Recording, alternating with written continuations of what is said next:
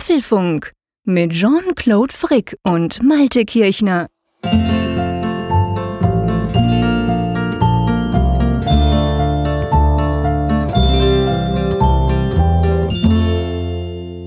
Herzlich willkommen zum Apfelfunk Podcast, Ausgabe Nummer 64.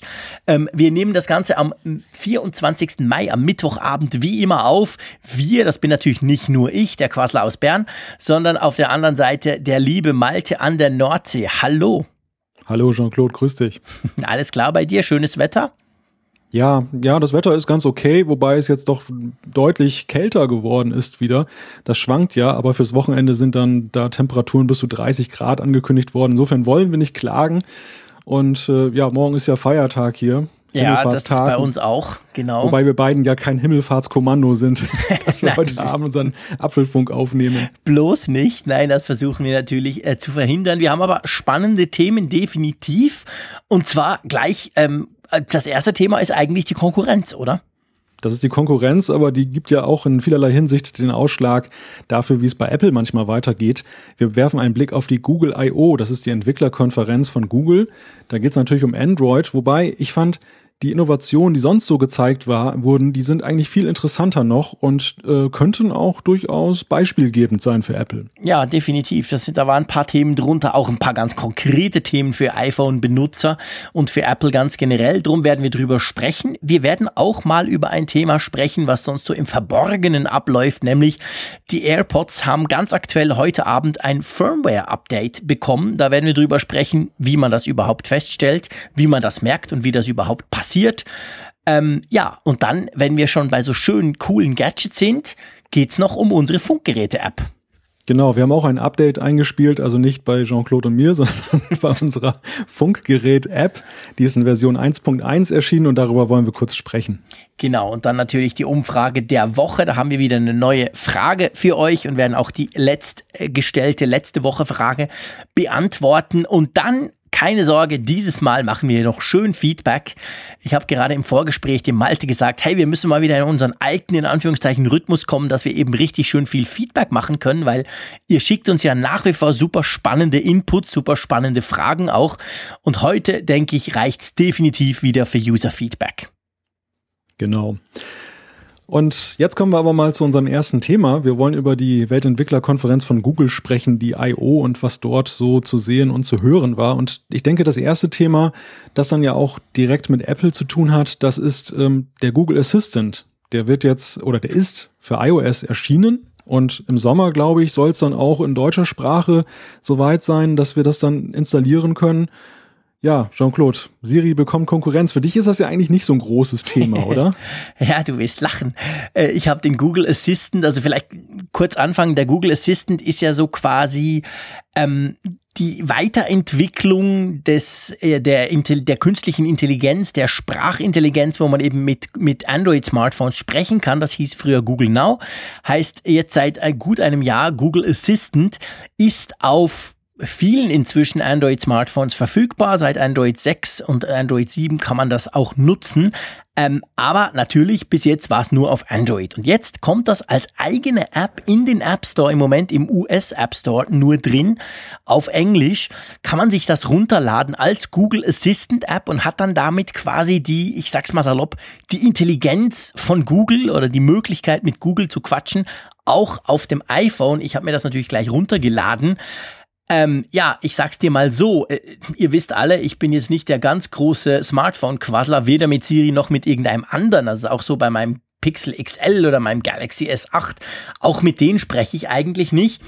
Aber was beim Google Assistant ganz spannend ist, ist ja nicht nur, dass Google das macht, da sprechen wir dann noch drüber, weil der kann natürlich ein bisschen weniger als unter Android-Smartphones, sondern der hat sogar eine Funktion, die es unter Android nicht gibt. Hast du das mit, mitbekommen?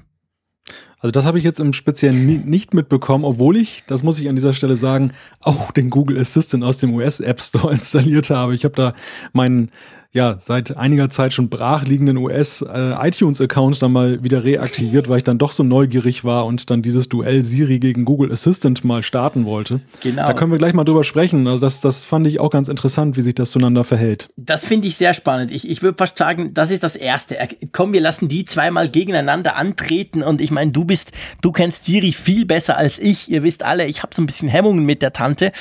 Ähm, wie fandest du das so? Jetzt mal abgesehen davon, dass man ja mit dem Google Assistant im Moment nur Englisch sprechen kann, aber wie haben die sich so verhalten? Hat der dich verstanden? Ist, ist der clever? Ja, also erstmal großes Kompliment an den Google Assistant, dass er mein Englisch versteht. Das finde ich schon mal großartig. Damit habe ich gar nicht gerechnet. Die, die Konversation, die lief ausgesprochen flüssig.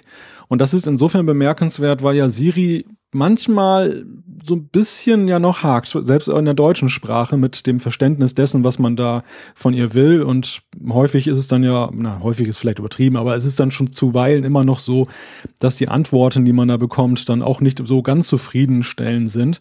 Und da war mein Eindruck mit dem Google Assistant, mit dem Herumspielen, dass das irgendwie harmonischer wirkt. Also sowohl die Aussprache, finde ich, ist irgendwie nicht so mechanisch, da klingt Siri mechanischer. Mhm. Und es ist natürlich die englische Version, insofern ist der Vergleich etwas unfair, Deutsch gegen Englisch jetzt aufzuwiegen aber eben auch das Verständnis und so der Funktionsumfang. Ich finde auch, weißt du, für mich ist ein großer Unterschied alleine schon dadurch gegeben, dass du sehr aktiv von der App an die Hand genommen wirst vom Assistant. Du bekommst ständig Vorschläge, du kannst auch das und das machen oder willst du nicht mal dies und das probieren. Mhm. Und auf diese Weise lernst du natürlich auch die Möglichkeiten dieses Assistant äh, ja kennen und du du lernst auch dazu, da was was du wie du damit umzugehen hast, was bei Siri ja dann, da gibt es zwar dieses Hilfe-Tab, aber ansonsten ist Siri ja ziemlich zugeschlossen, was das angeht.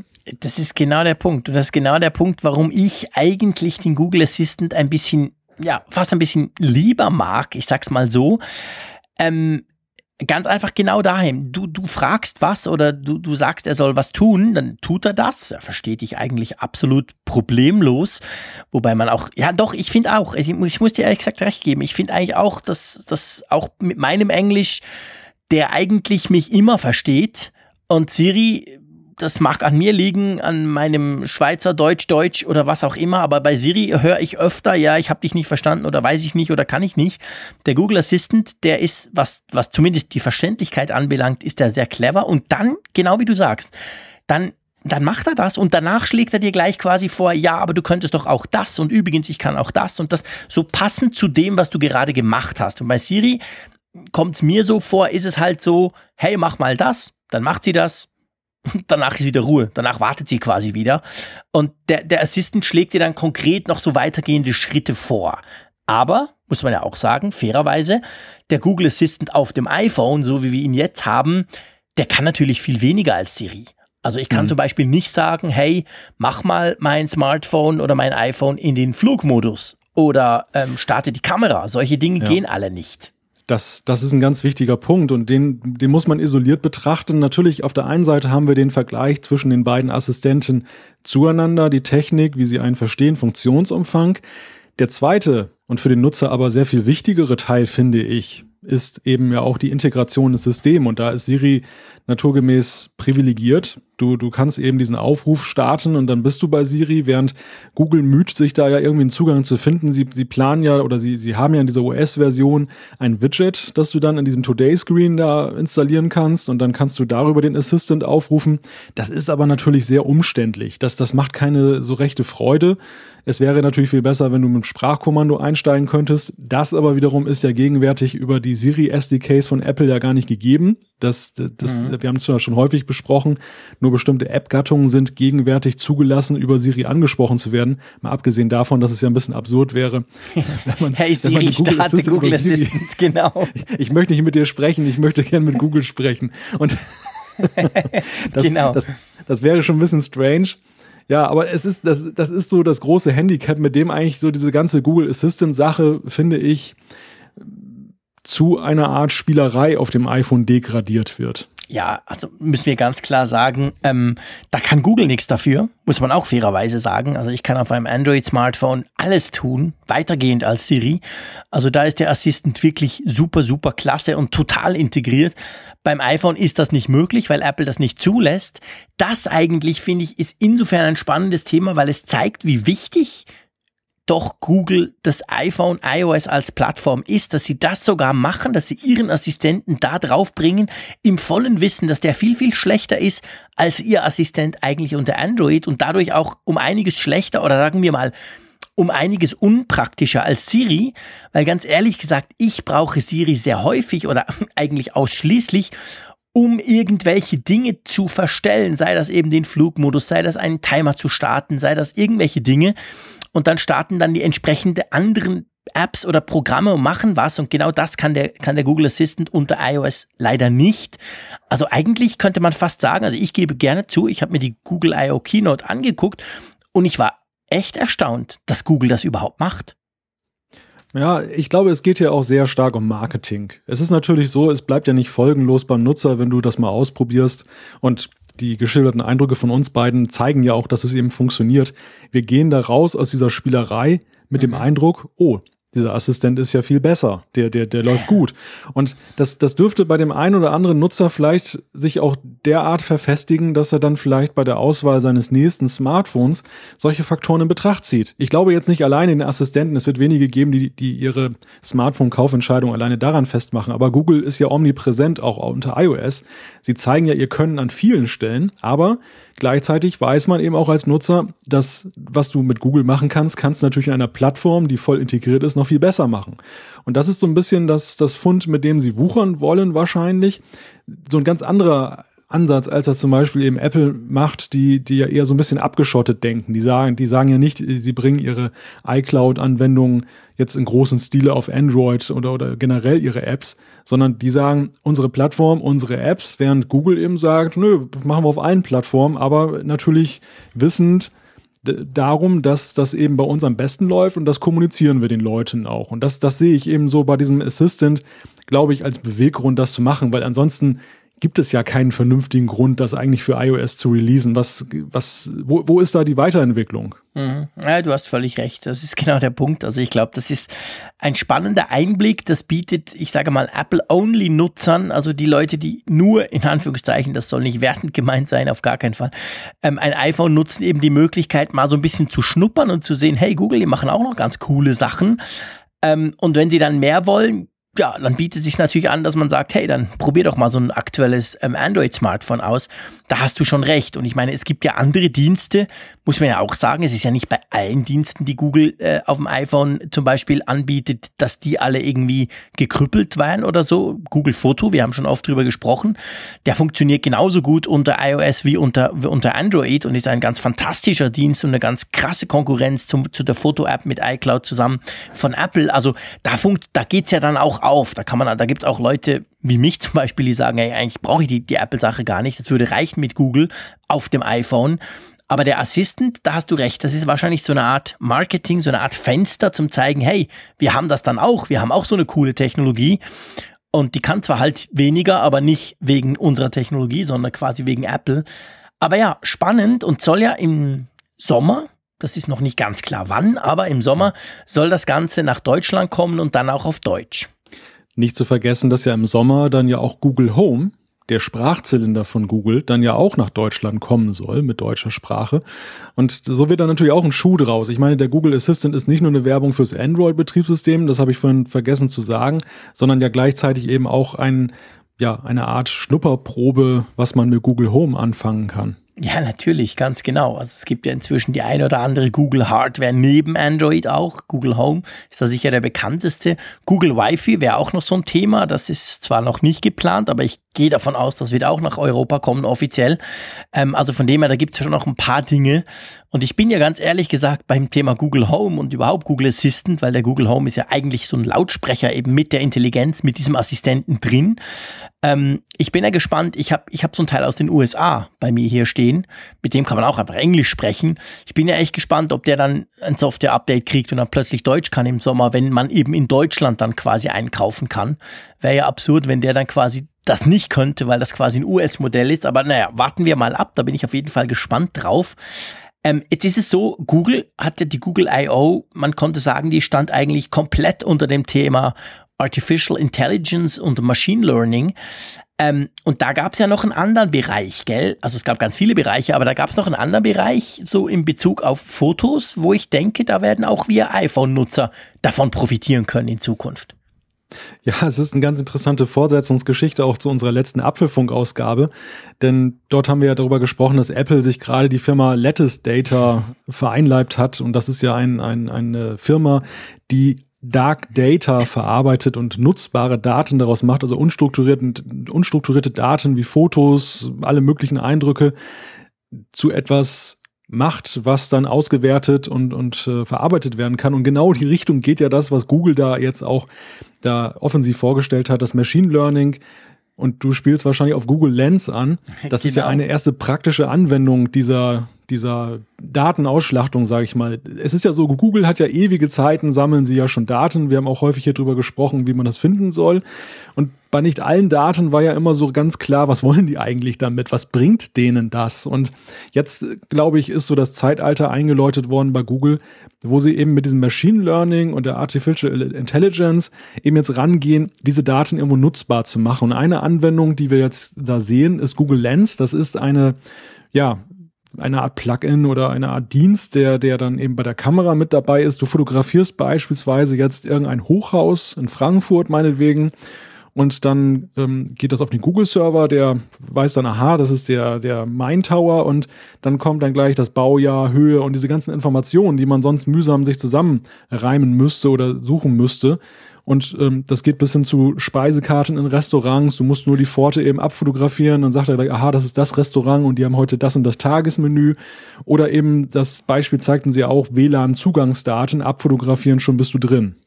Genau, also der, der lernt, was du eigentlich vor die Kamera hältst. Du kannst auch Barcodes scannen, da wird dann gleich nachgeschaut, was, wie, wo. Du kannst eine Verpackung scannen von Lebensmitteln zum Beispiel, da zeigt er dir den Inhalt an, also im Sinne von so und so viele Kalorien etc., glutenfrei oder nicht. Also die, die, die Anwendungen sind letztendlich, die Anwendungsmöglichkeiten sind quasi unbegrenzt. Jetzt der ein oder andere, der Google schon länger kennt, denkt, ja, aber Moment, Kamera, Bilder, irgendwelche Informationen anzeigen, da gab's doch mal was. Es gab ja schon länger die, die App Google Goggles. Die ist, glaube ich, schon sechs oder sieben Jahre alt. Die ist nie so richtig aus den, aus den, aus den Pushen gekommen, sage ich mal. Das war mehr so eine freakige Sache, aber da konntest du zumindest zum Beispiel den Eiffelturm vor die Kamera halten. Der hat dann gleich gesagt, hey, Eiffelturm, dann und dann gebaut, so und so hoch, etc. Also das waren so die Anfänge. Mit Google Lens soll das natürlich viel, viel weiter gehen. Das wird dann eben in die Kamera-App von Android integriert. Und letztendlich geht das alles wegen Machine Learning. Und dieses Machine Learning, gerade in Bezug auf Fotos, kommt ja auch jetzt schon in Google Fotos zum Zug. Wir haben auch schon drüber gesprochen. Du gibst halt irgendwas ein, ähm, Ferrari rot, und dann springen alle roten Ferraris, die du mal fotografiert hast, zum Beispiel raus. Und da ist jetzt, hat er mir gezeigt, etwas, dass du zum Beispiel, wenn du äh, einen Kollegen oder eine Kollegin oder eine Frau fotografierst, der das selber merkt und dann vorschlägt gleich, hey, du hast den und den fotografiert, mit denen bist du auch befreundet, die sind in einer Kontaktliste, möchtest du denen diese Fotos nicht gleich automatisch freigeben? Und das haben sie vorgestellt, das haben sie gezeigt an der Keynote. Und da, ich dachte mir noch, hey, das ist praktisch, weil zum Beispiel beim, beim iPhone, wenn ich damit fotografiere unsere Kinder, ist es fast immer so, wir sind irgendwie unterwegs, die Familie ist unterwegs, ich mache Fotos und dann am Abend sagt meine Frau, kannst du mir die Fotos noch freigeben? Und das wären so Dinge, die könntest du dann eigentlich automatisieren. Du sagst, der und der gehört zu dem und dem und das ist diese, diese und wenn das, dann bitte freigeben, weil der das selber erkennen kann. Eigentlich ganz praktisch, oder? Ja, das ist sehr praktisch. Und das ist ja der, der nächste große Schritt eigentlich in der Entwicklung der, der Smartphones und der mobilen Begleiter, dass eben dieses dass du geleitet wirst. Das, das ist ja mhm. eigentlich so eines der, der Hauptmotive eben, die, die von diesen Geräten ausgeht. Und das wird natürlich diejenigen schrecken, die, die sowieso schon sagen, die Leute lassen sich zu sehr von diesen Geräten fernsteuern. Die laufen nur noch mit dem gesenkten Kopf durch die Gegend und folgen dem, was das Gerät ihnen impliziert.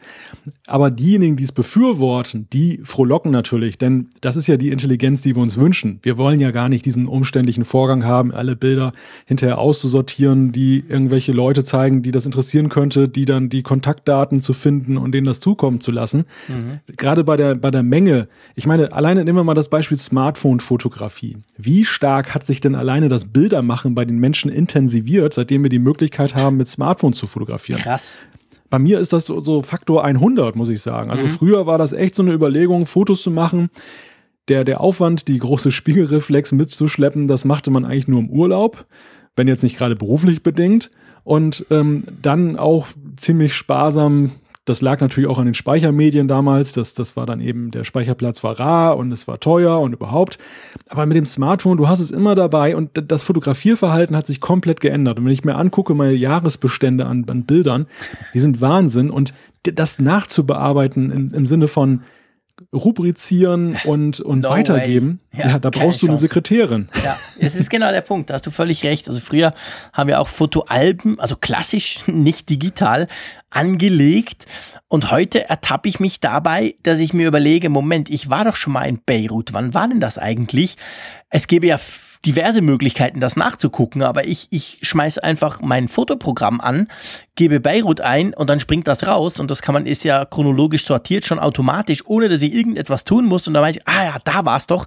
Einfach weil ich weiß, überall wo ich bin, mache ich Fotos und die werden dann auch eigentlich im Allgemeinen überall in der Cloud abgespeichert, sind dann wieder aufrufbar. Also so quasi, ja, man könnte fast so weit gehen, eine Art Lebensarchiv, das dadurch entsteht. Und das ist ja generell, wie du sagst, gar nicht handelbar, wenn du das selber in irgendeiner Form, ich habe auch schon lange aufgehört, irgendwelche Ordner oder Alben anzulegen. Das mache ich gar nicht mehr, weil erstens ist es mir zu viel, zweitens ist es mir zu mühselig und drittens gibt es inzwischen so viele gute Algorithmen, sei es bei Apple in der Foto-App oder bei Google Fotos, die selber Leute sortieren, die Orte sortieren, die irgendwelche Events erstellen, an dem Tag hast du das und das gemacht, etc. Da muss ich selber gar nichts tun. Ja. Ja, das ist so ein rundum sorglos Paket, ja, genau. was du da angeboten bekommst. Und Google hat das ja schon ja auch mit Google Fotos ja sehr forciert. Ich, ich habe ja nun, du hast mich ja dazu gebracht, meine Datenbestände auch bei Google Fotos dann da hochzuladen. Und was ich da faszinierend finde im, im Vergleich, ich bin ja so ein bisschen als Newbie herangegangen, mhm. im Gegensatz jetzt zu dir. Und was ich faszinierend finde, ist halt auch, dass er einem von vornherein eben auch vorschlägt, ich habe jetzt mal ein paar Bilder ausgesucht und mache dann mal eine Collage draus. Ja, Oder, genau. Äh, äh, ich könnte doch mal ein lustiges Filmchen daraus machen. Und das ist natürlich eine ganz andere äh, Art und Weise, proaktiv zu werden seitens der Software. Ich meine, Apple redete in den vergangenen Keynotes häufig darüber, dass sie eben proaktiv werden wollen. Mhm. Äh, faktisch merkt man, finde ich, noch sehr wenig davon, ja. dass, dass iOS und Siri proaktiv agieren, eigentlich gar nicht. Und, und Google macht das schon ziemlich aggressiv. Das, das, das ist natürlich auch eine sensible Geschichte. Ich glaube, nicht jedem Nutzer gefällt das. Der fühlt Nein. sich natürlich auch dann mitunter observiert und was macht der da? Und der mhm. analysiert meine Bilder. Das ist natürlich auch schon irgendwo ein heftiger Eingriff in die Privatsphäre, der dann so, so standardmäßig stattfindet. Aber es ist natürlich auch cool. Ne? Er bietet mir zum Beispiel Beispiel ein tolles Bild an von irgendeinem Kirchturm, was ich mal gemacht habe vor drei Jahren, ähm, macht, legt einen Filter drüber, dass es dann so richtig schön stilisiert aussieht. Mhm. Und dann dachte ich nur, cool, also das ist wirklich Wahnsinn. Ja, genau. Mir, mir, ging es, mir ging es gestern so. Ich bin mit meinem Schwiegervater ähm, einen Kaffee trinken gegangen am Morgen und ähm, in einem so ein bisschen touristischen Hotspot von Bern, sage ich mal, wo du schön auf Bern runter siehst, ähm, haben da Kaffee getrunken. Ich habe wirklich völlig selbstverständlich, obwohl ich da schon hunderttausend Mal war, natürlich ein Foto gemacht von Bern. Und das war, ich sag mal, es war okay.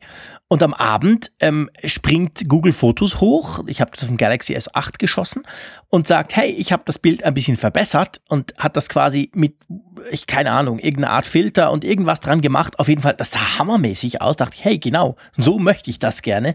Und ich habe überhaupt nichts gemacht. Einfach, der hat das selber gemacht und selber gemerkt, dass das vielleicht gar besser aussieht, etc. Du hast da natürlich beide Versionen, du kannst dann wählen. Ähm, ja, und ich denke, da geht's genau hin und da müssen wir uns keine Illusion machen. Da ist Google extrem viel weiter als Apple. Apple hat das auch gemerkt. Apple sagt ja auch immer, wir sind in Anführungszeichen langsamer, weil wir natürlich viel mehr anonymisieren als Google. Google weiß ja alles über dich. Wir wissen eigentlich gar nichts über dich. Wir versuchen das alles so anonym zu machen, aber letztendlich wissen wir alle, um das eben so akkurat zu machen, musst du auch einiges über den Nutzer wissen. Und da ist Google echt klasse und ich gebe gerne zu, mir persönlich ist es das wert. Ich gebe meine Daten an Google soweit. Dafür kriege ich, finde ich, für mich persönlich auch genug zurück, aber das muss jeder selber entscheiden und die Entscheidung liegt letztendlich bei jedem selber. Da gibt es auch bei Google einige Schalter, die man natürlich dann umlegen kann, wenn man das eben entsprechend nicht möchte. Man verzichtet aber dann auch auf die eine oder andere Funktion. Und ganz ehrlich gesagt, Malte, in zwei Wochen ist die WWDC, die große Entwicklerkonferenz von Apple. Ich bin gespannt, gerade in dem Bezug, wo sich da Apple weiterhin bewegt. Ja, also ich möchte nicht in der Haut derer stecken bei Apple, die das zu entscheiden haben. Du hast das, du hast das Dilemma ja gerade wunderschön aufgezeigt. Auf der einen Seite könnte man jetzt Google folgen und müsste Google folgen, denn das sind die Dienste der Zukunft, das sind die Services, die die Nutzer wollen, meint man. Und auf der anderen Seite gibt es ja eben diesen nicht zu unterschätzenden Anteil derer, die eben sagen, das geht mir zu weit. Und ist es jetzt die richtige Strategie, wie Apple das ja bislang gemacht hat, sich stärker auf das, in das Lager derer zu ziehen zu lassen, die eben sagen, ich, ich, mir ist Datenschutz wichtiger als jetzt eben diese völlige Service-Ummantelung.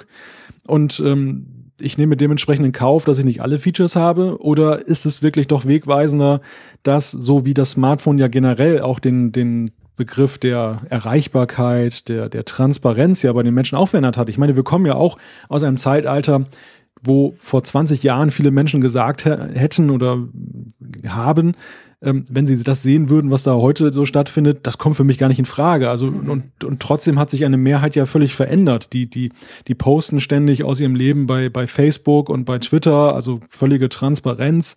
Die ähm, geben sich sonst relativ gläsern und wissen eben diese Dienste zu schätzen, die sie dann eben bezirzen, aber auf der anderen Seite eben auch ihr gesamtes Privatleben dann da observieren und auswerten. Mhm. Deshalb ist es eine ganz schwierige Frage, wie weit kann man da jetzt noch gehen oder sollte man gehen?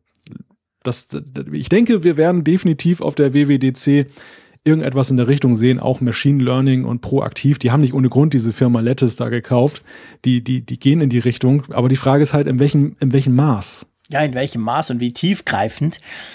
Ähm, das denke ich auch. Es ist spannend. Google ist da in dem Sinn, was die Technologie, was die Möglichkeiten anbelangt, sicher der Maßstab.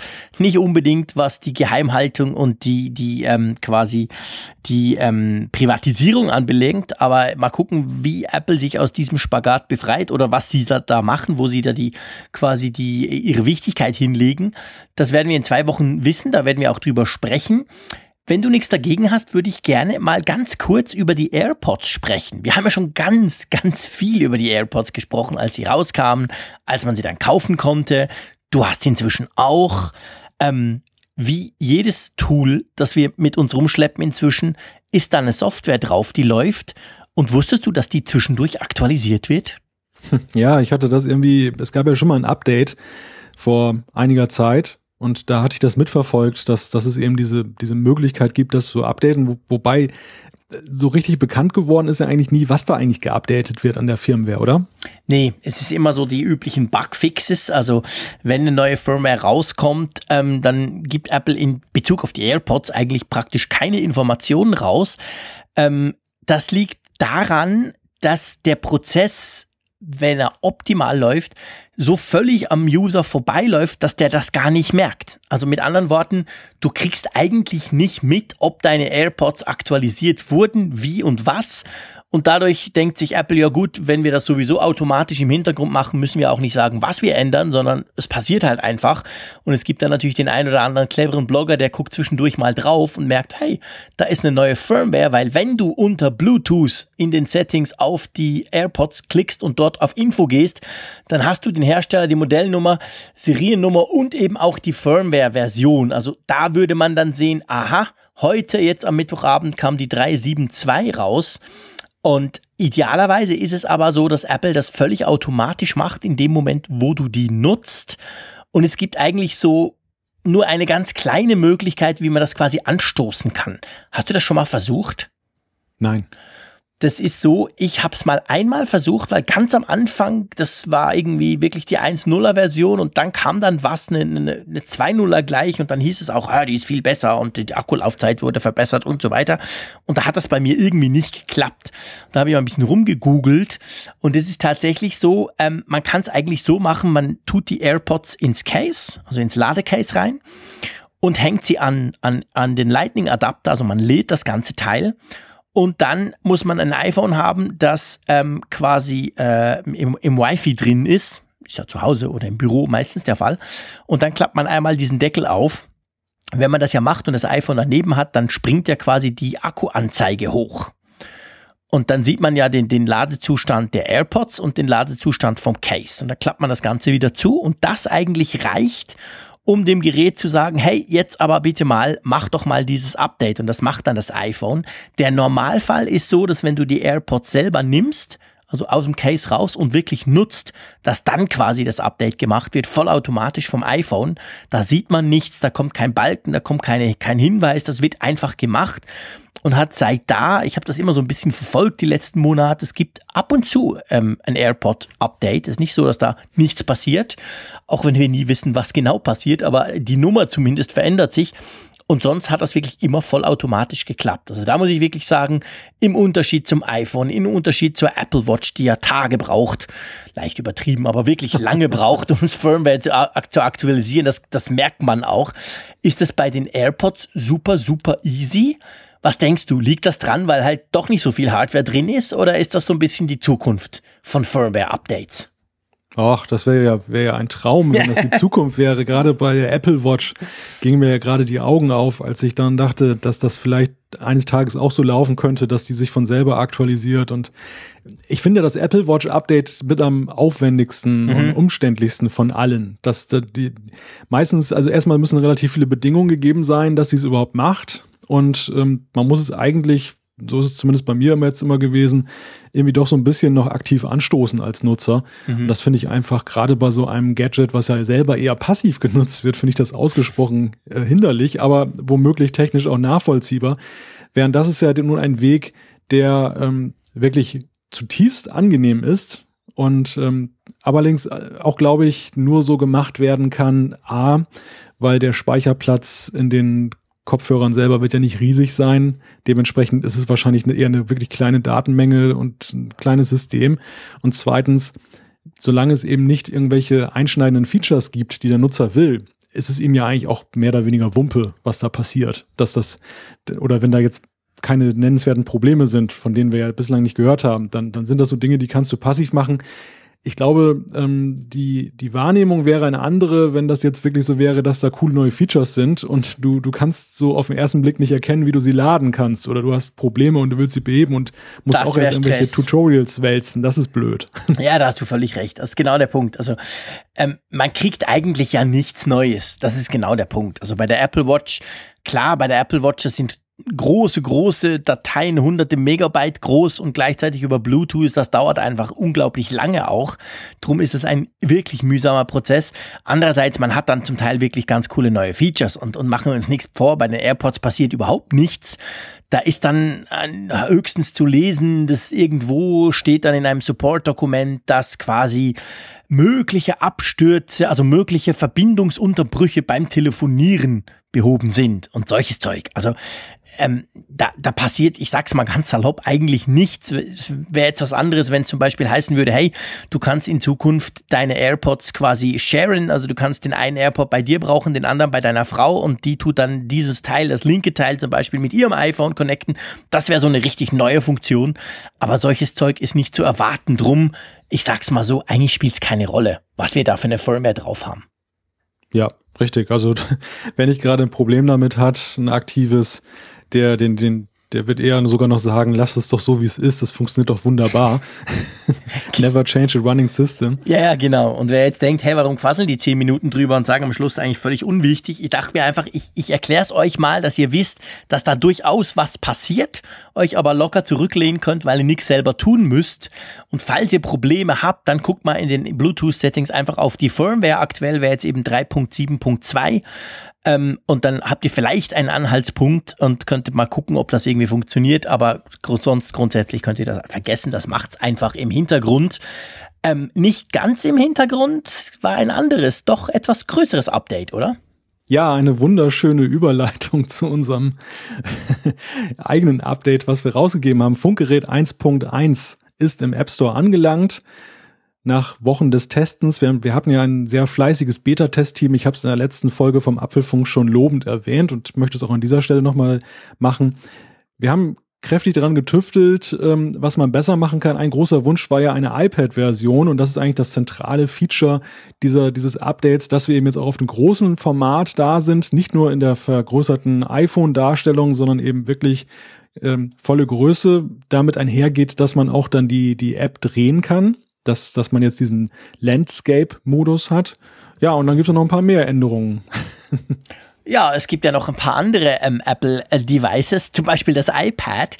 Und da finde ich wirklich, da bin ich echt beeindruckt, nämlich Funkgerät läuft jetzt auch richtig native, also so wie es sein sollte, sage ich mal, auf einem iPad. Und ich muss ganz ehrlich gesagt, ich habe ja das testen dürfen schon im Vorfeld. Und ich finde das cool. Das sieht also auf dem iPad auch sehr knackig aus. Ja, ja, das war, das war ja auch so die Zielrichtung dass es eben nicht jetzt nur eine skalierte Version ist, sondern eben dann auch sich wirklich gut einfügt. Und das sind manchmal wirklich so die kleinen Details, die man die, die viele Stunden kosten, muss ich an dieser Stelle mal sagen. Also ähm, es ist zum Beispiel so, auf dem iPad hat man ja eben dieses Multitasking, wo du eben dann rechts dann eine andere App reinschieben kannst und dann verkleinert sich dann der, der Bildschirm der, der ähm, Haupt-App, die du geladen mhm. hast. Und das hat natürlich große Auswirkungen auf das gesamte Layout der App und auf alle möglichen Kleinigkeiten, die da so mit reinspielen. Das hast du beim iPhone ja nicht. Da hast du natürlich auch mehrere Größen. Du hast das iPhone 7 Plus, du hast das 7, du hast das SE von den unterschiedlichen Bildschirmgrößen her. Aber du kannst sie nicht parallel laufen lassen, genau. Genau, und aber die, diese, die sind in den Dimensionen immer gleich. Und du mhm. hast eben beim iPad dann noch ein paar mehr Dimensionen, in dem Sinne, dass du eben dann den, den Bildschirm dritteln kannst oder halbieren und das musst du eben auch dann berücksichtigen bei der ganzen Sache. Also das war schon, das ist schon durchaus anspruchsvoll. Man, man stellt sich das immer so einfach vor, man macht, man nimmt eine App fürs iPhone und macht sie einfach groß.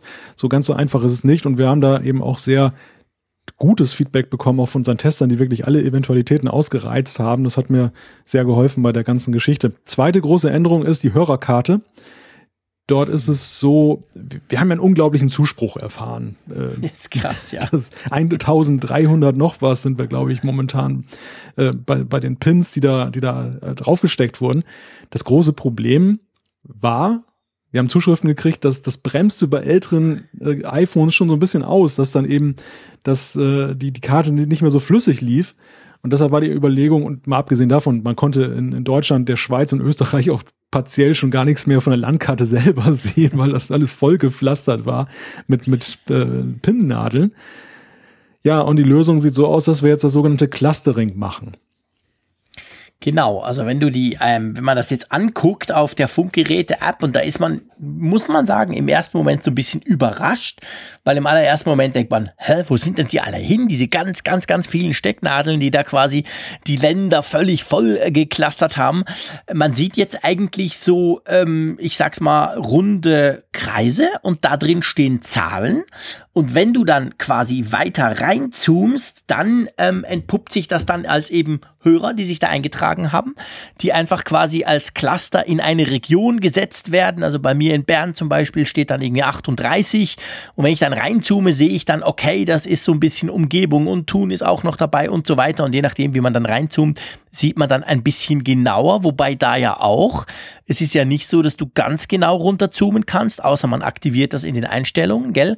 Sondern du arbeitest ja da auch damit, dass das quasi so ein bisschen verschleiert wird. Genau, diese Maskierung ist nach wie vor integriert, dass dann mit einem Zufallsgenerator dann der, der Standort so ein bisschen verschleiert wird. Das ist eben für die Privatsphäre.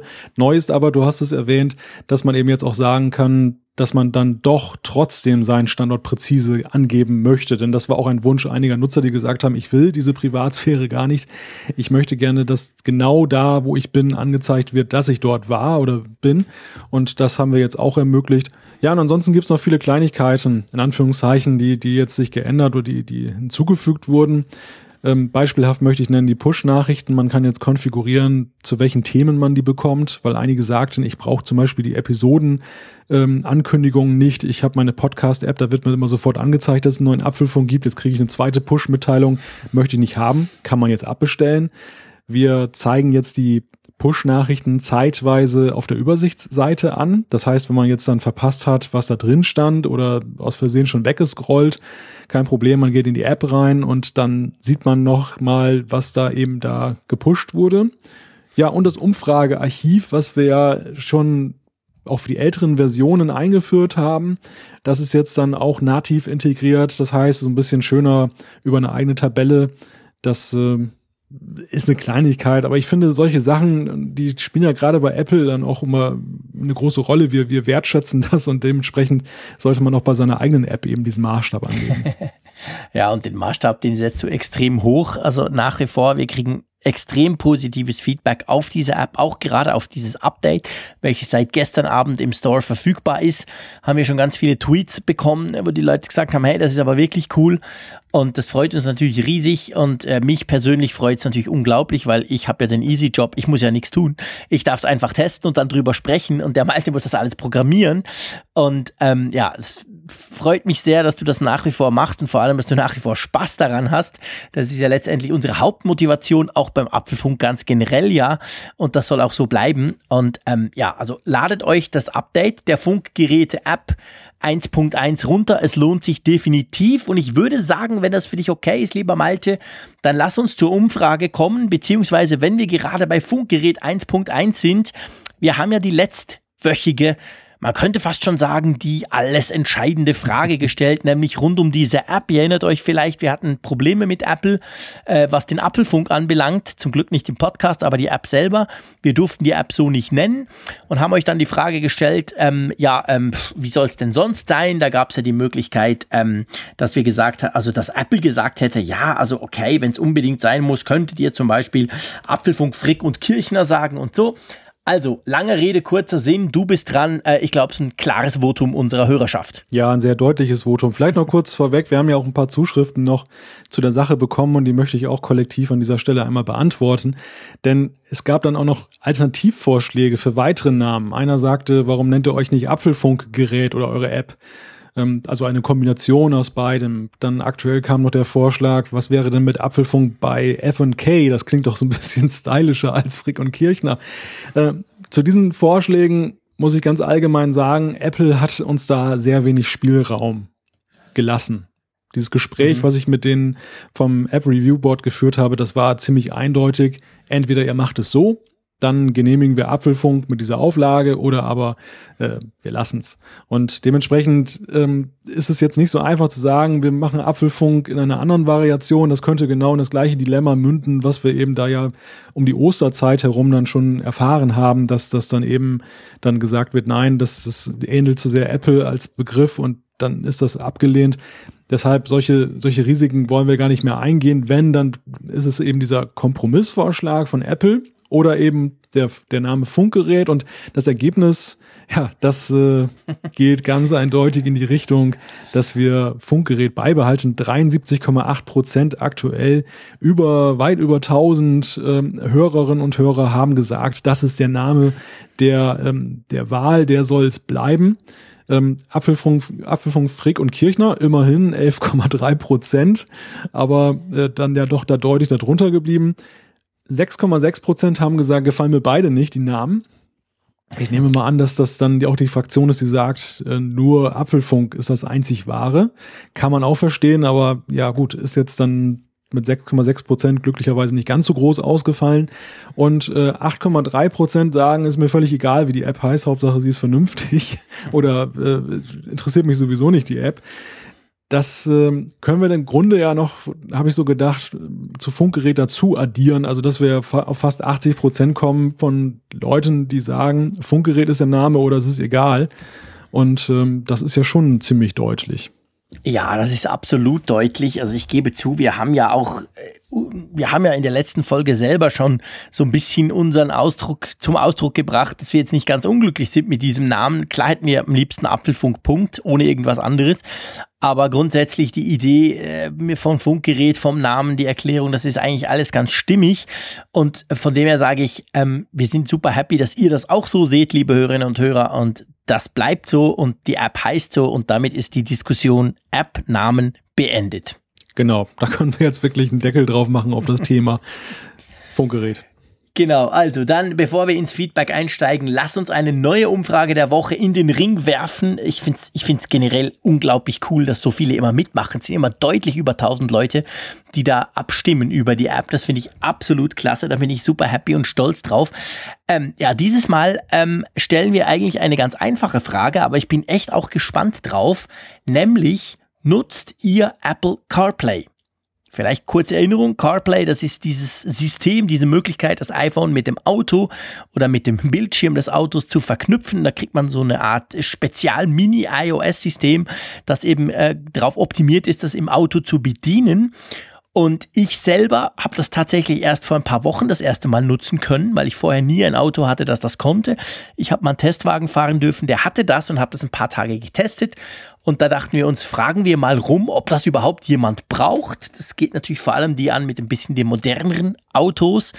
Ähm, ja, nutzt die Apple CarPlay. Wir werden ein paar Fragen dazu stellen und ich weiß nicht, wie du es siehst, Malte, aber ich bin ziemlich gespannt drauf, ob das wirklich jemand nutzt. Ja, das ist eine ganz große Unbekannte wie, wie verbreitet A das ist. Also wie viele haben denn schon aktuell die Möglichkeit, CarPlay zu nutzen. Aber die andere Frage ist eben auch die, wie viele nutzen es dann, wenn sie es können.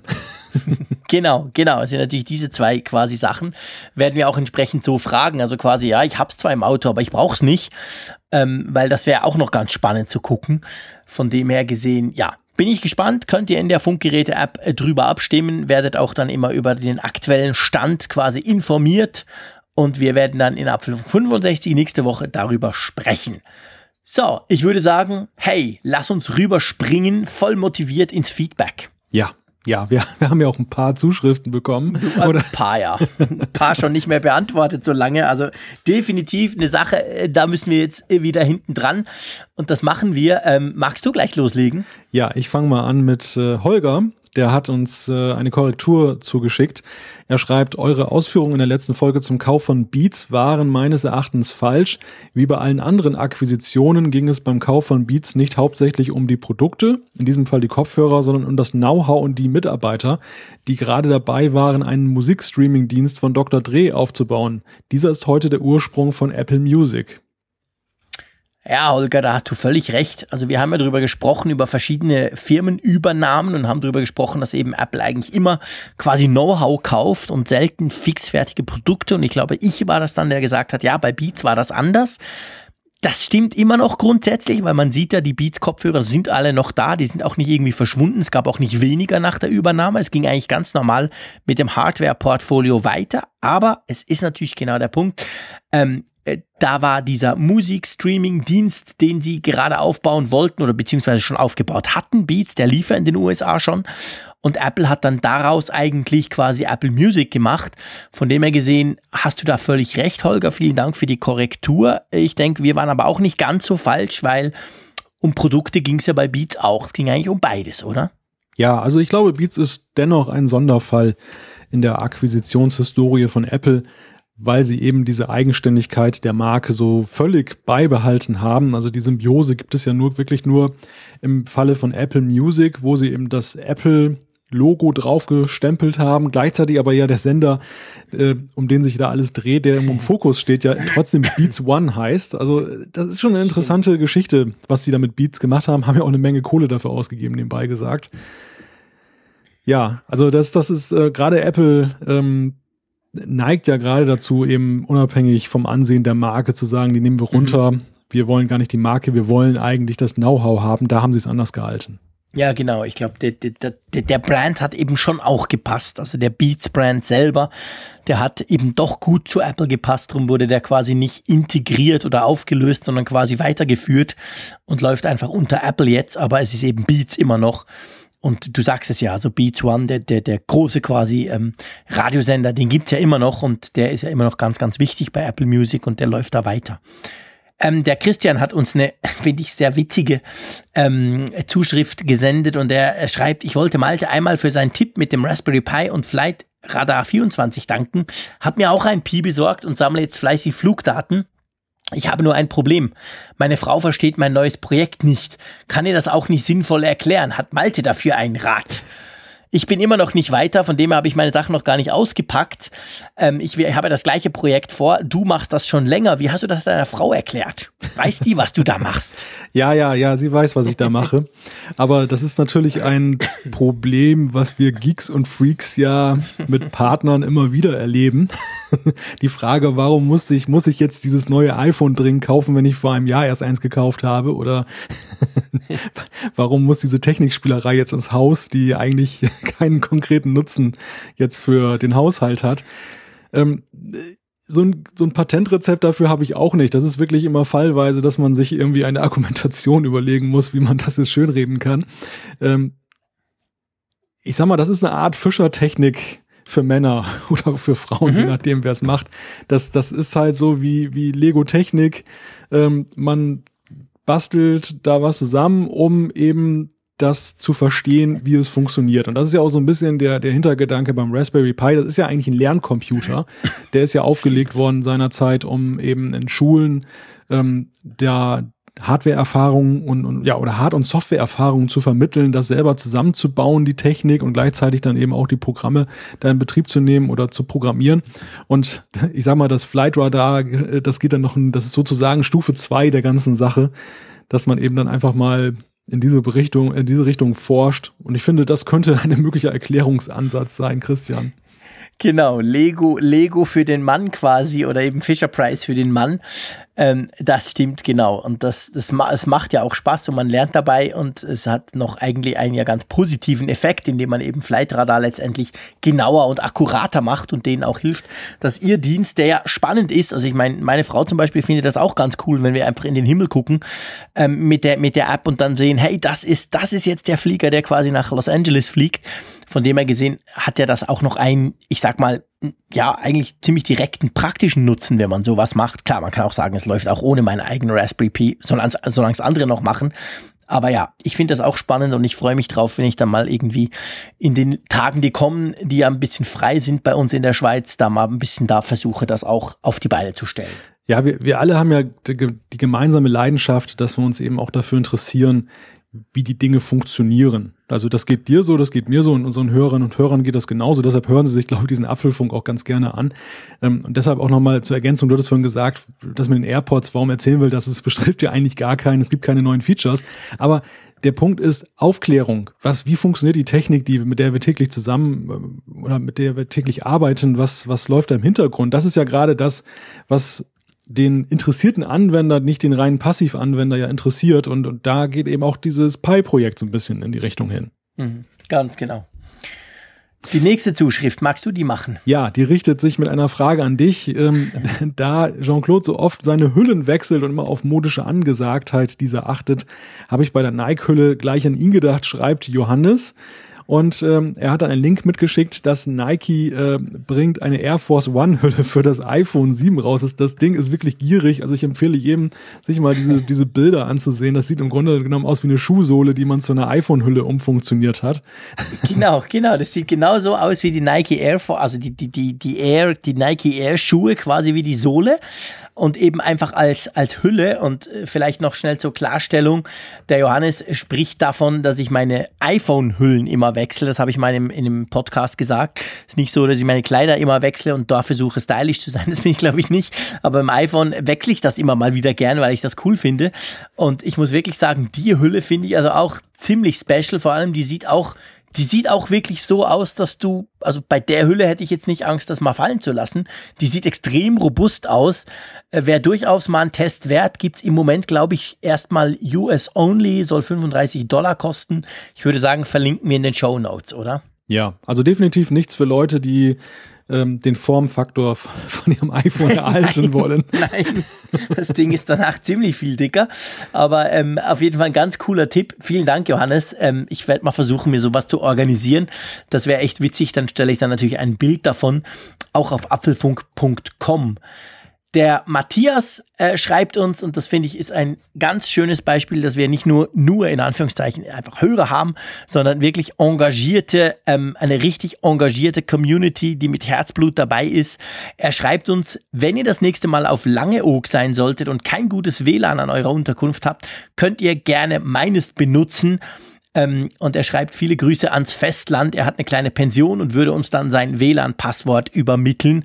Äh, das finde ich super cool. Und ganz ehrlich gesagt, Matthias, meine Frau und ich, wir reden seit Jahren drüber, es ist ja ein bisschen peinlich dem Malte gegenüber, das zu sagen, dass wir endlich mal an die Nordsee, also bei euch da oben an die Nordsee wollen. nach Holland haben wir es schon geschafft, da sind wir immer mal wieder, aber dass wir wirklich mal ganz hoch wollen, auch eben auf eine dieser Inseln. Und wir haben es irgendwie bis jetzt noch nicht so richtig geschafft, aber dank Malte auch ist natürlich jetzt der Wunsch, den auch mal live zu treffen, ganz groß. Also könnte durchaus sein, dass das dann in den nächsten, ich sag mal ein, zwei Jahren umgesetzt wird. Und dann werde ich mich dann vorher melden, falls ich kein gutes WLAN hätte.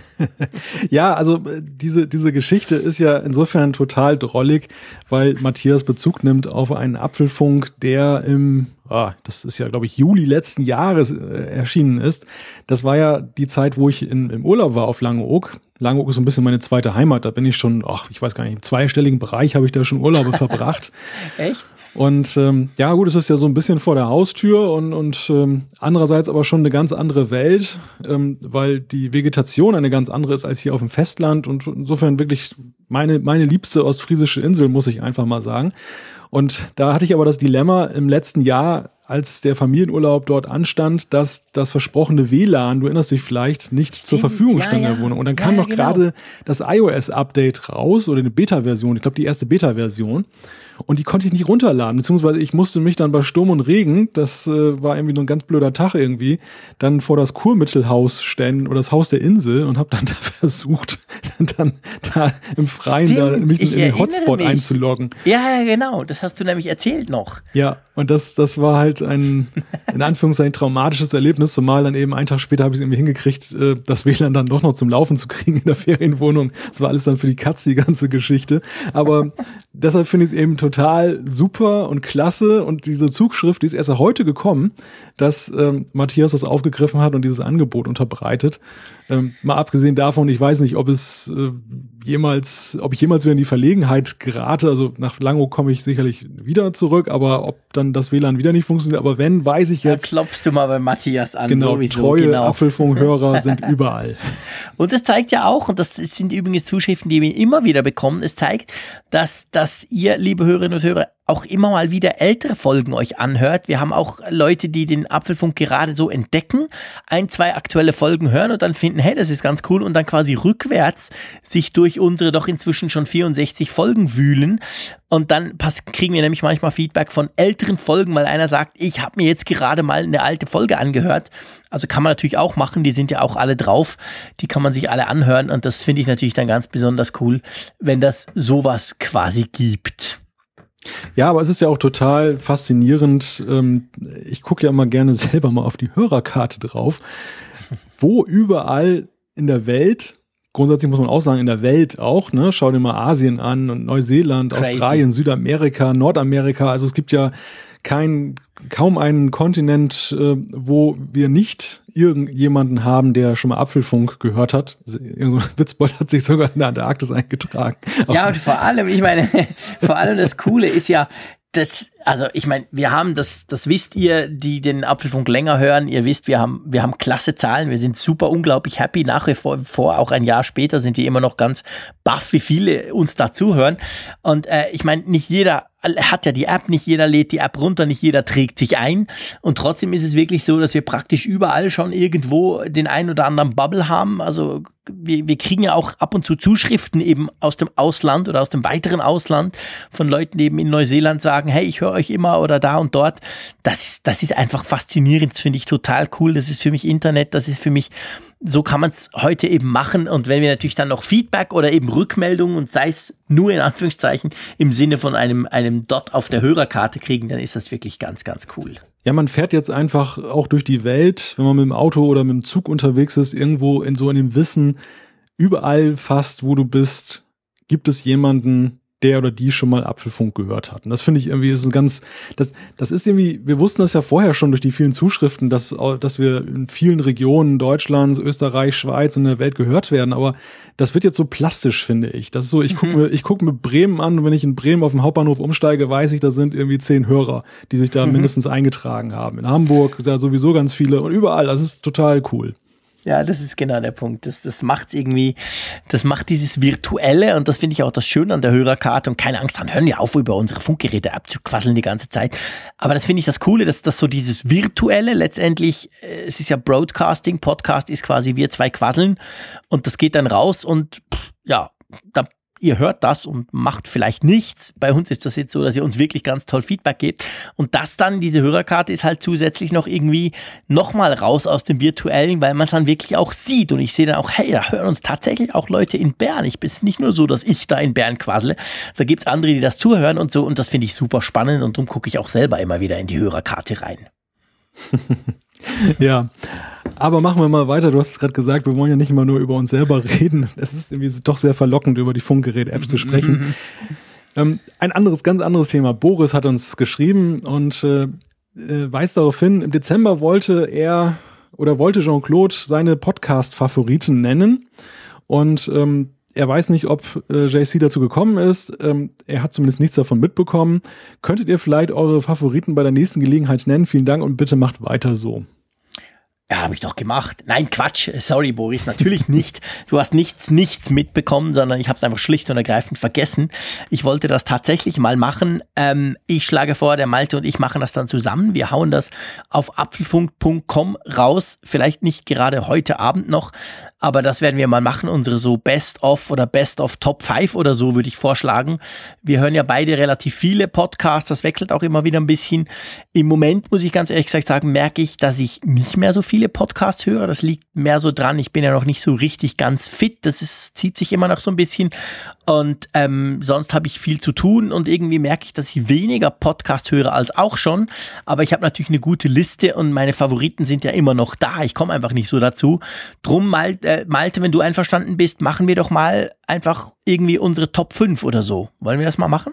Ja, da muss ich schon sehr tief wühlen, um überhaupt 5 zu benennen, denn ich habe das. Äh, wir können auch unsere Top 3 machen, kein Problem. Ja, also, also das, das, das, das Dilemma ist, ist wahrscheinlich sogar sinnvoller. Das das gleiche bei mir, dass, dass eben die Zeit es äh, gar nicht so erlaubt, jetzt dann wirklich fünf oder zehn Podcasts zu hören. Dafür habe ich aber zwei, drei, die ich eben wirklich jede Folge höre und die, mhm. das muss man dazu sagen, auch in der Laufzeit über die, die Jahre immer länger geworden sind. Deshalb äh, bleibt auch gar nicht mehr viel Zeit, um andere Podcasts zu hören. Ist auch eine, ist auch eine Art und Weise der, der ähm, ja, Wettbewerbsverdrängung, indem man einfach ja, ja, drei, drei Stunden das ist so ein genereller ausgibt. Trend. Ja, ist so ein genereller Trend. Genau, das ist wahr. Podcasts werden eher länger. Wir versuchen uns ja da eisern an unserer ähm, guten Fünfviertelstunde zu halten. Das haben wir erstaunlicherweise über 64 Folgen relativ gut bis jetzt hinbekommen. Und wir versprechen euch auch, dass wir nicht vorhaben, ein zwei oder drei Stunden Podcast zu werden. Auch wenn wir ab und zu Zuschriften kriegen, wo die Leute sagen, hey, ihr könnt ruhig noch ein bisschen länger quasseln. Aber ich glaube, ich finde eigentlich, dass dieses, diese Länge ganz okay ist. Ja, wir nehmen es uns vor, Boris, ähm, dass wir das mal posten und dann auch entsprechend auf den sozialen Medien äh, bekannt geben oder eben hier im Podcast, damit ihr mal so ein bisschen seht, was. Aber ich glaube, wir beide, das können wir sagen, ähm, hören im Moment weniger. Äh, nicht, weil wir das nicht spannend fänden, sondern ich glaube, uns fehlt einfach die Zeit, gell? Ja, genau das ist das Problem. So, der Uli hat geschrieben, und zwar ähm, schreibt er nach der europäischen Richtlinie, es ging darum, ähm, um USB Typ C oder Lightning beim kommenden iPhone, wo es denn hingehen soll. Und er schreibt, nach der europäischen Richtlinie müssen alle Handys ab 2017 den Micro-USB als Ladestecker einsetzen. Auch Apple darf da keine Extrawurst bekommen. Und er hat dann noch einen Link auf dieses entsprechende, auf diese entsprechende Richtlinie. Ähm, ja, Uli, also sag du mal was, Malte. Ich habe da eine klare Meinung dazu und ich bin überzeugt, dass die sogar stimmt, aber das habe ich ja bei mir meistens das Gefühl. Also sag du mal was. Ja, wir hatten das ja letztens schon und du hast ja zu Recht gesagt, dass dann eben wahrscheinlich ein Adapter beigelegt wird. Ich, ich weiß jetzt nicht, ob die, ob die äh, Richtlinie das hergibt. Also ob die vielleicht dann da jetzt auch die, ein, ein Riegel vorschiebt, dann einfach nur Nein. einen Adapter beizulegen. Hast du die gelesen? Nein, ich, nein, ich muss sagen, ich habe sie nicht gelesen, aber ich bin hundertprozentig überzeugt, dass sie das nicht so weit einschränkt, dass die das wirklich machen müssen, weil es würde ja im Umkehrschluss heißen, ähm, dass ja dann all die Handys, die jetzt mit USB Typ C kommen, und das sind eigentlich im Moment alle Android-Smartphones, dass die ja dann wieder zurück auf Micro-USB müssten, der ja definitiv Schrott ist, wenn ich das mal so sagen darf. Also nee, das ist, ich, ich, ich sehe es zum Beispiel beim, ich habe jetzt gerade letzte Woche ein Galaxy S8, ein kleines, also ein ich hatte vorher ein S8 Plus als Testgerät, habe jetzt das S8 bekommen. Und mit der vollen Verpackung, das erste hatte nicht so eine richtige ähm, Retail-Verpackung. Und habe gesehen, da ist tatsächlich ein Adapter drin, nämlich von USB Typ C auf, auf Micro-USB und habe mir dann so gefragt, was soll das oder was bringt der überhaupt? Und da könnte ich mir jetzt vorstellen, dass das vielleicht schon irgend sowas ist in, in dieser Richtung. Aber ich bin ehrlich gesagt hundertprozentig davon überzeugt, das wird über Adapter gelöst. Da muss Apple dann halt so einen Adapter beilegen. Aber ähm, sonst äh, passiert da gar nichts. Ja, ich hoffe es. Also ich mag nämlich Micro-USB überhaupt nicht. Der dümmste Anschluss überhaupt. Richtig. Der ist totaler Mist. Also, fummel, nee. Fummelig ohne Ende und, genau. und äh, total überholt. ja, und das zeigt, das zeigt natürlich halt, ich meine, ab 2017 Micro-USB. Micro-USB ist 2017 total veraltet. USB Typ C ist alles und Apple macht die extra Wurst Lightning. Und Micro-USB wird über kurz oder lang aussterben, aber es zeigt halt genau die Problematik, wenn Politiker technische Themen angehen, bis die sich A geeinigt haben und das am Schluss sogar in ein Gesetz gegossen haben, ist die Technik schon viel, viel weiter. Und drum, äh, ja, ich sag mal, drum machen solche Dinge nur teilweise Sinn, weil sie auch nicht so richtig schnell adaptierbar sind an die aktuelle technische Entwicklung, so gut ich es ja finde. Also ich merke jetzt bei mir selber ja auch, ich bin super USB-Typ C-Fan, ich habe überall USB-Typ C-Kabel bei mir rumliegen inzwischen. Und das ist wirklich sehr praktisch, wenn ich irgendein Handy halt abgesehen vom iPhone da anschließen kann.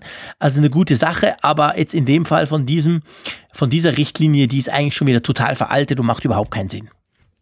Ja, aber ist auch das Ergebnis davon, dass eben der Markt sich da selber nicht reguliert. Denn es gab ja, glaube ich, im Stimmt. Vorfeld schon viele Ermahnungen und Drohungen und Gespräche nach dem Motto, ähm, macht mal was, liebe Hersteller, sonst erlassen wir eine Verordnung. Und das ist dann, wie so oft, dann auch so verhallt. Keiner ist darauf eingegangen. Und das ist jetzt das Ergebnis eine drakonische Strafe allerdings eher den Nutzer trifft und eben nicht den Hersteller. Und das, das ist eigentlich so das, das Dilemma bei der ganzen Geschichte. Ja, und wie du schon sagst, dass das häufig die politischen Prozesse einfach strukturbedingt, also aus guten Gründen ja durchaus, aber eben in der Geschwindigkeit weit der, dem technischen Fortschritt hinterherhinken.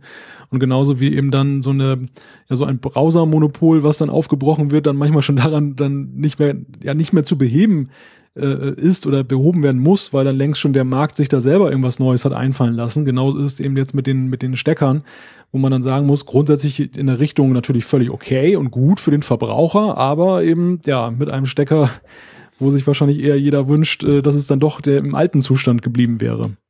Ja, ganz genau. Also das ist, das ist quasi ähm, too little, too late oder es kommt einfach zu spät. Du hast mal Browser angesprochen, das würde uns dann eigentlich gleich zu Martin bringen. Der hat uns nämlich eine Zuschrift betreffend Browser geschickt. ja, das, das ist so in Bezug auf unsere Folge, wo wir so ein bisschen über Firefox geätzt haben hier, beziehungsweise vor allem ein Herr aus der Schweiz hat so ein bisschen über Firefox geätzt und er weist darauf hin, dass nach einer Statistik äh, Firefox in Deutschland bei den Desktop-Browsern weiterhin der meistgenutzte ist mit 37 Prozent äh, gefolgt von Google Chrome mit 34 Prozent, erstaunliche 12 Prozent immer noch der Internet Explorer, Safari 7 Prozent und dann Edge, der neue von Microsoft mit 5 Prozent, äh, 6 Prozent, Entschuldigung. Ja, und ähm, Martin lässt auch erkennen durch einen Hashtag, dass er durchaus pro Firefox ist. genau, also lieber Martin, ähm, du hast grundsätzlich recht, klar. Aber wir alle wissen natürlich letztendlich, ähm, dass ja nur weil, weil etwas die Mehrheit ist, muss das nicht das Beste sein. Sonst ähm, wäre Windows niemals so weit gekommen. Und äh, da gibt es noch ganz viele andere Beispiele. Also ich bin immer noch der Meinung, Firefox ist inzwischen einfach äh, obsolet, Mist, ich sag das gerne. Der war natürlich mal toll, der hatte eine super spannende Rolle, der war unglaublich wichtig, der hat letztendlich das, das, das Internet Explorer Monopol geknackt, also alles ganz toll. Aber ich finde, heute eigentlich gibt's bessere Alternativen als den Firefox, aber ähm, offensichtlich äh, hat sich das noch nicht rumgesprochen, wobei man fairerweise sagen muss, 37% Firefox, 34% Chrome, also so weit sind die nicht mehr auseinander. Chrome hat in vielen anderen Ländern schon lange die, die Herrschaft übernommen sozusagen. Ich denke, irgendwann wird das wahrscheinlich auch in Deutschland passieren. Aber ähm, ja, du kannst natürlich weiterhin Firefox brauchen, ihr alle anderen, die ihr 37 Prozent natürlich auch, kein Problem. Ich bin froh, muss ich nicht. Ich bin ganz glücklich mit Chrome oder eben auch Safari ab und zu. Ähm, ja, mal gucken, wie sich das weiterentwickelt. Gibt's ja zum Glück alles auch auf dem Mac, abgesehen vom Internet Explorer und Edge, aber da sind wir, glaube ich, nicht traurig, oder Malte? Die Nein, wollen wir nicht. Die brauchen wir wirklich nicht.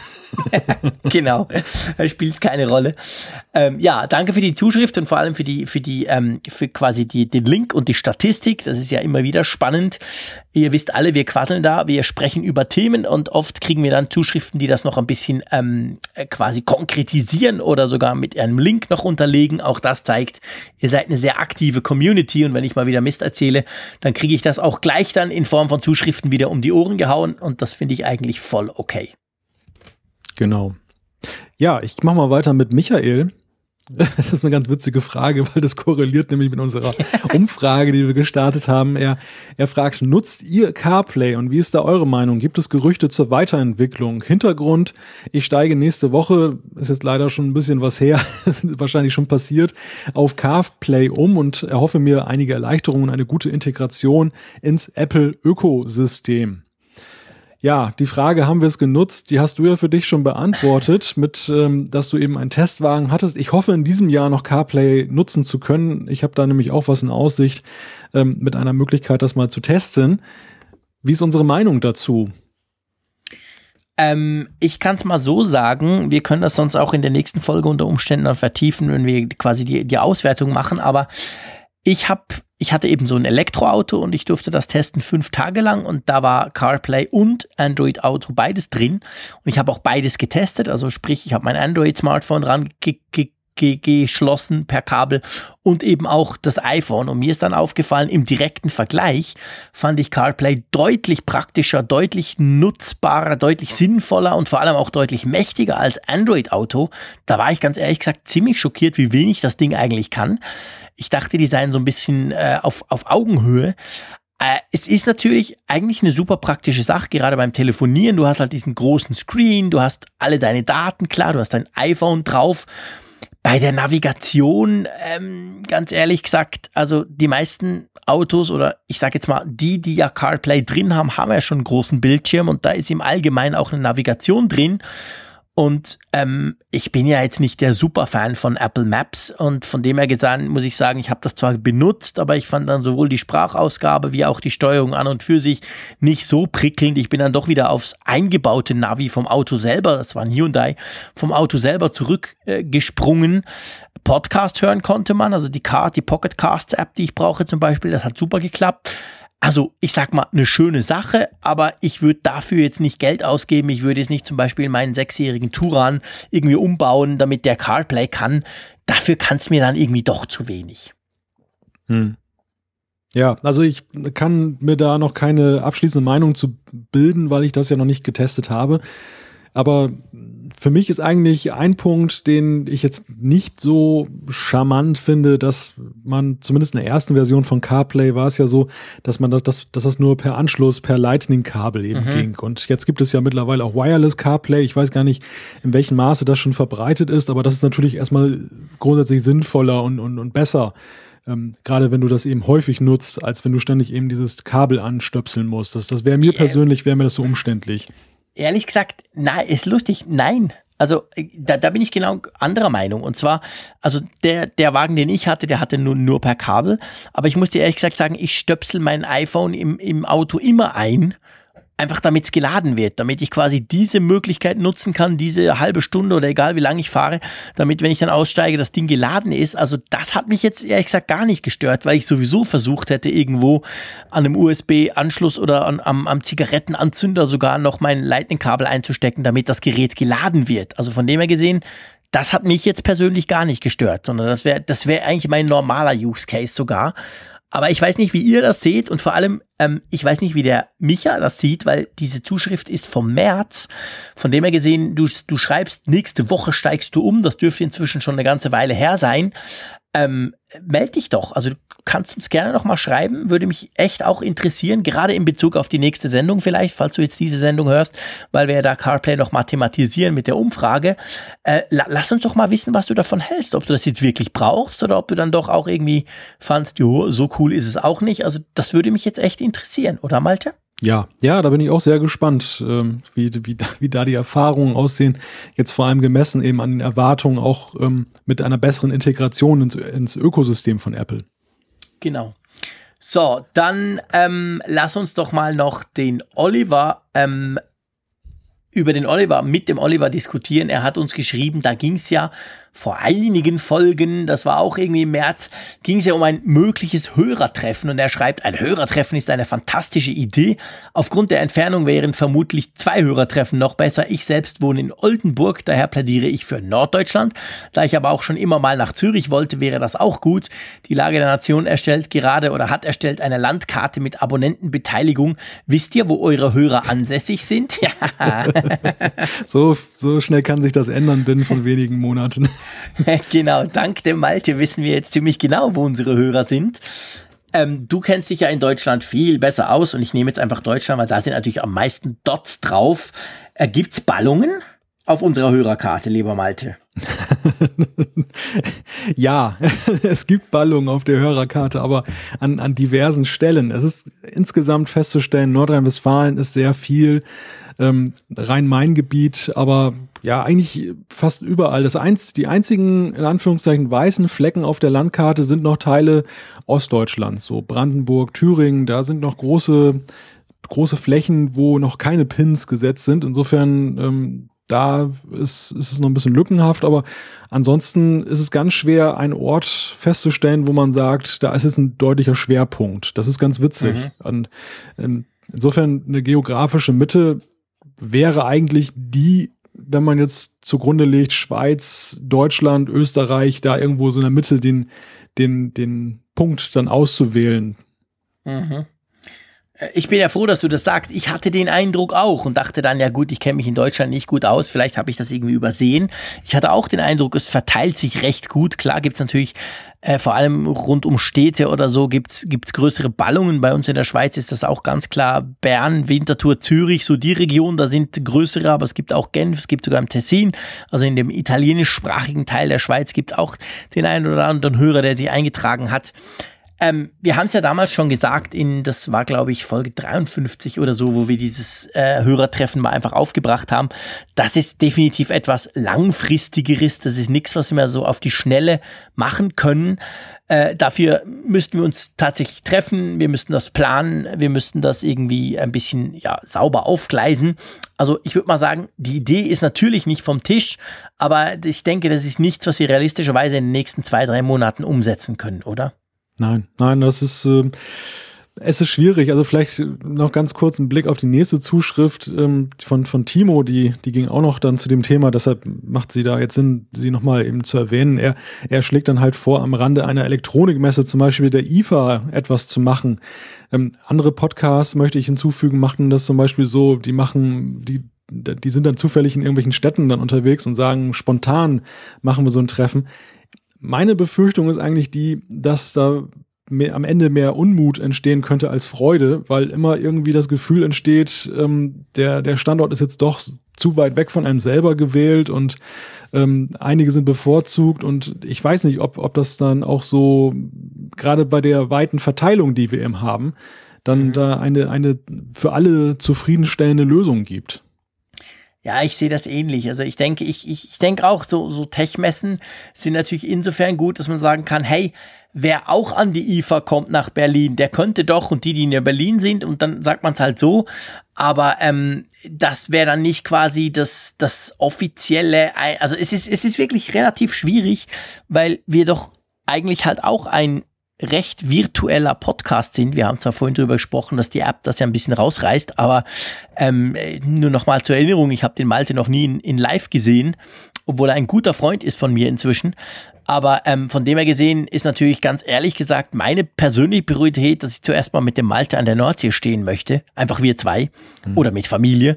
Und dann gucken wir dann weiter. Also von dem her gesehen, ja, ich möchte das auch machen. Ich finde es eine coole, coole Idee und eben auch die Idee vielleicht rund um eine Tech-Messe, wo wir beide gehen oder so. Aber es ist nicht so einfach und drum denke ich, ähm, ja, es ist auch jetzt nicht gerade oberste Priorität von uns zwei, oder? Darf man auch so sagen. Ja, Ja, das stimmt, das stimmt. Also das, wir haben so viele Dinge, die wir gerne machen würden und ja, genau. die, die, die, wir auf der Agenda haben.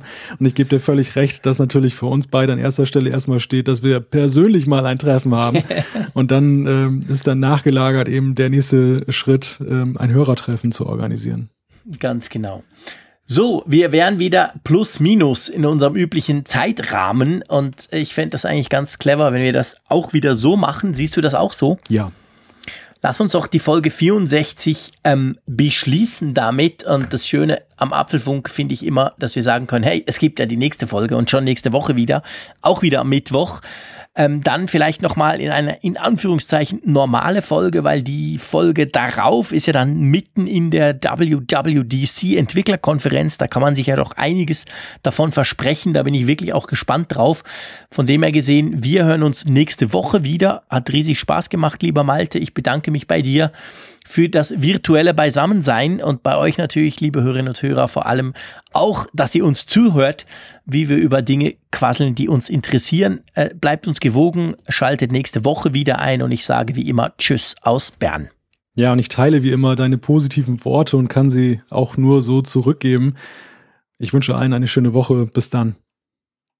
Alle Folgen im Überblick, Neuigkeiten per Push-Nachricht, Umfragen und die Hörerkarte, dies und mehr in Funkgerät, der App zum Apfelfunk. Kostenlos im App Store.